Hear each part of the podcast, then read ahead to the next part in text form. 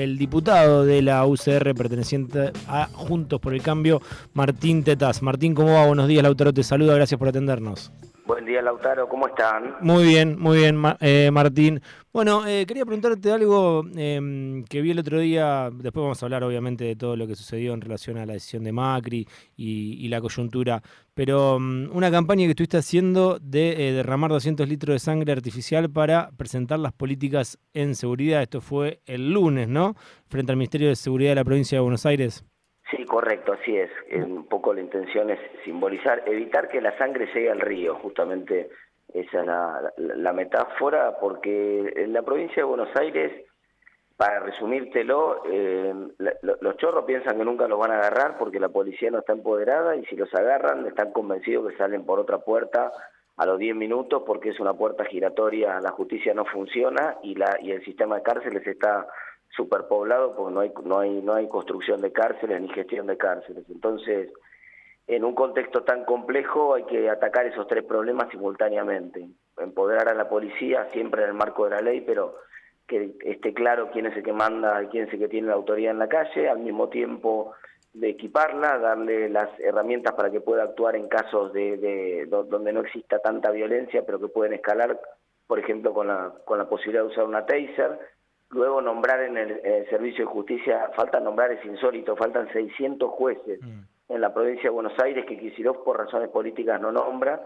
y, prácticamente hay dos presos por cada lugar en las cárceles de la provincia, un poco más en realidad, porque hay 47 mil presos en 22 mil lugares. Entonces, ¿cómo, ¿cómo haces para que la cárcel se convierta en un lugar de trabajo y de estudio, donde el mm. preso tenga que trabajar o estudiar para, para eh, compensarle a la sociedad por el daño que hizo y, y recapacitarse y ponerse otra vez en condiciones de, tener una vida social. Esto es imposible si, si tenés las cárceles superpobladas como están.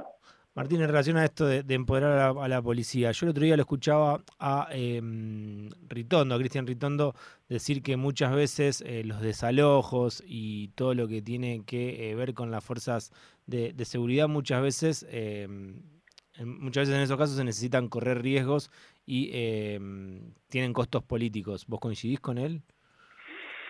Mira, no, prefiero concentrarme en la propuesta nuestra, ¿no? Más que más que eh, hacer de sommelier de Ritondo. Em, no, no. ¿qué, te quiero decir con esto? Mira, el Estado tiene tres grandes embajadores, que son las primeras caras que vos le ves al Estado, la forma que vos le ves al Estado. Hoy hay una discusión central en Argentina sobre el rol del Estado y, hay, y hay gente eh, desde la antipolítica eh, pretendiendo que puede funcionar un país directamente sin Estado. Y cuando vos te pones a pensar, vos la, primera cara que le viste al Estado fue el médico en el hospital, cuando, cuando, naciste. La segunda cara que le ves al Estado es el, es el, el, el, maestro en la escuela. Y la tercera cara que le ves al Estado es el policía en la calle. Y esas tres caras están devaluadas. No las respetamos, no tienen autoridad. En la escuela pasa exactamente lo mismo que pasa con el policía. El maestro no, eh, antes yo soy de una generación que si venías con un desaprobado a tu casa, dabas cuatro vueltas de manzana antes de entrar porque sabías que iba a tener consecuencias en tu casa eso. Ahora es al revés. Ahora el que tiene miedo de, ponerte una nota mala es el docente. Digamos, esto está mal, se dio todo vuelta y tenemos que volverlo a poner, eh, que volverlo a poner como corresponde, ¿no? Te cambio la pregunta, ¿cómo la empoderas a la policía?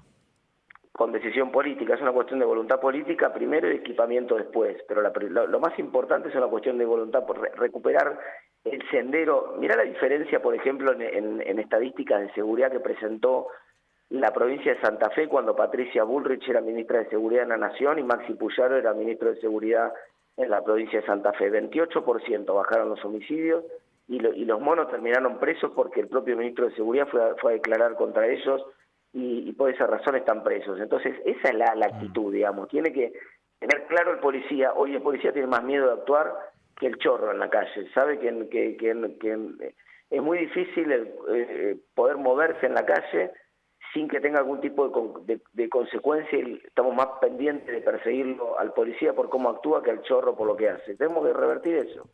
Bien, eh, Martín, ¿cómo, ¿cómo tomaste la decisión de, de, Mauricio Macri de no ser candidato? Eh, no se bajó, porque muchos dicen se bajó, en realidad nunca se había subido, bueno, terminó comunicando que no va a ser candidato despejó una, una gran incertidumbre. La verdad que en la política y particularmente en, la, en el espacio Junto por el Cambio era un tema recurrente, la cuestión de si finalmente, para definir muchos ordenamientos políticos, para, para muchas decisiones, era importante saber qué iba a hacer finalmente Macri. Bueno, Macri tomó su decisión, despejó una de las principales incertidumbres, ahora ya no hay más excusas, la principal incertidumbre que queda o la principal preocupación es cómo diseñamos una estrategia para ganarle al kirchnerismo a la provincia de Buenos Aires. Sin, mm. Te digo, sin provincia de Buenos Aires es muy difícil gobernar, eh, y con la provincia en contra ni te cuento. Y entonces ahí hay una estrategia clara, hay un gobernador que tiene el, peor caudal de voto peronista de la historia de la provincia de Buenos Aires y que puede ser gobernador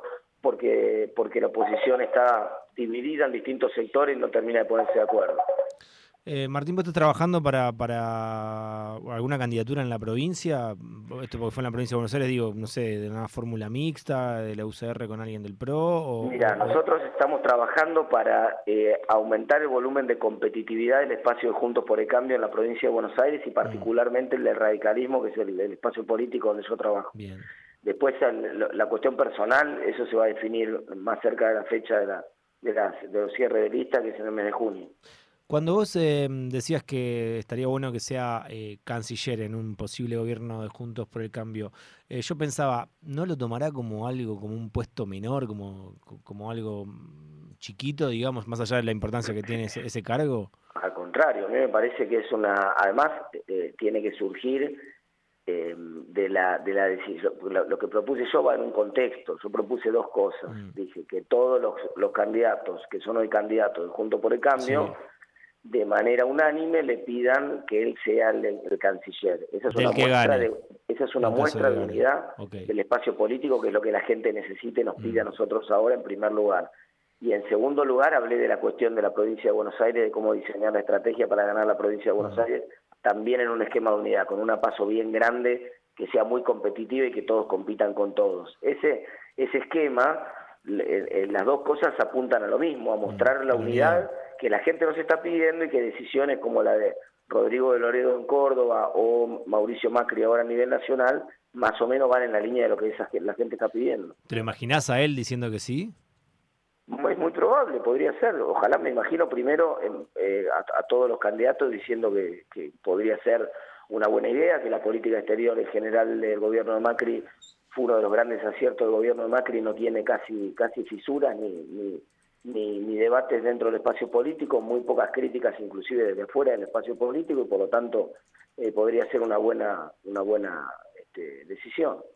Em, Martín, hasta ahora en la UCR a nivel nacional se lanzó Gerardo Morales como precandidato. Eh, bueno, Facundo Manes está mostrando intenciones, pero todavía no lo ha oficializado. Eh, ¿Es el mejor candidato Morales para la UCR a nivel nacional? No tengo dudas, no tengo dudas que es el mejor candidato porque todo lo que la gente está pidiendo hoy es lo que Gerardo Morales ya consiguió en Jujuy. Es el, digamos, una cosa que es importante en política es que el conjunto de tus propuestas vayan en línea con tus acciones, ¿no? Entonces siempre, siempre un gobernador tiene una gestión para mostrar, tiene una trayectoria y tiene un grado de cumplimiento de lo que propuso durante la campaña, como para que la gente juzgue el rumbo que puede tener su gobierno. Me parece que un, Estado provincial que es superavitario, que asumió en déficit y, ordenó las cuentas públicas, donde funciona la justicia, donde los corruptos están presos, donde la calle se puede circular libremente y no hay piquetes, era la capital del piquete, Jujuy, hace, hace muy poquitos años atrás.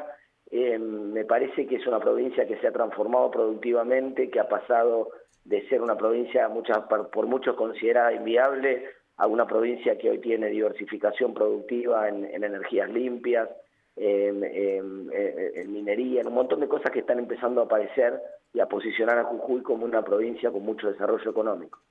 En la ciudad, Martín Lustó. Totalmente, sí. Eh, ¿qué, qué, qué, no, no, no, sé cómo preguntártelo, pero digo, cuando se habla de que hay un acuerdo entre Horacio Rodríguez Larreta y, Martín Lustó, eh, ¿vos qué, qué respondés? Un acuerdo como para, para, para despejarle la ciudad y que desde el resto del PRO, Mauricio Macri, Patricia Burri se quejan. Ese acuerdo no lo conozco. Sí, es cierto que hay un acuerdo político de larga data en la, en, la ciudad por la cual la, la, Unión Cívica Radical conduce los destinos de la ciudad en conjunto con el PRO. De hecho, tiene el principal el presidente del principal banco es radical, el, el, ministro de Desarrollo Económico de la ciudad es radical, digamos, este, sí, es, eso por supuesto es un acuerdo político conocido por todo el mundo. Después lo otro no, no, no lo sé. ¿Y crees que del PRO solamente va a ser candidato eh, Jorge Macri como quiere Mauricio? Yo creo que sería, eh, yo no puedo opinar de la interna política de otro espacio, ¿no? Ahora, dicho, dicho eso, con el respeto que me, merece, y, como analista, me salgo de mi rol político como analista desde afuera, me parece que sería una estupidez que el PRO en un distrito clave divida sus votos en dos candidatos. Ojalá lo haga, ¿no? Para nosotros sería nos haría un gran favor.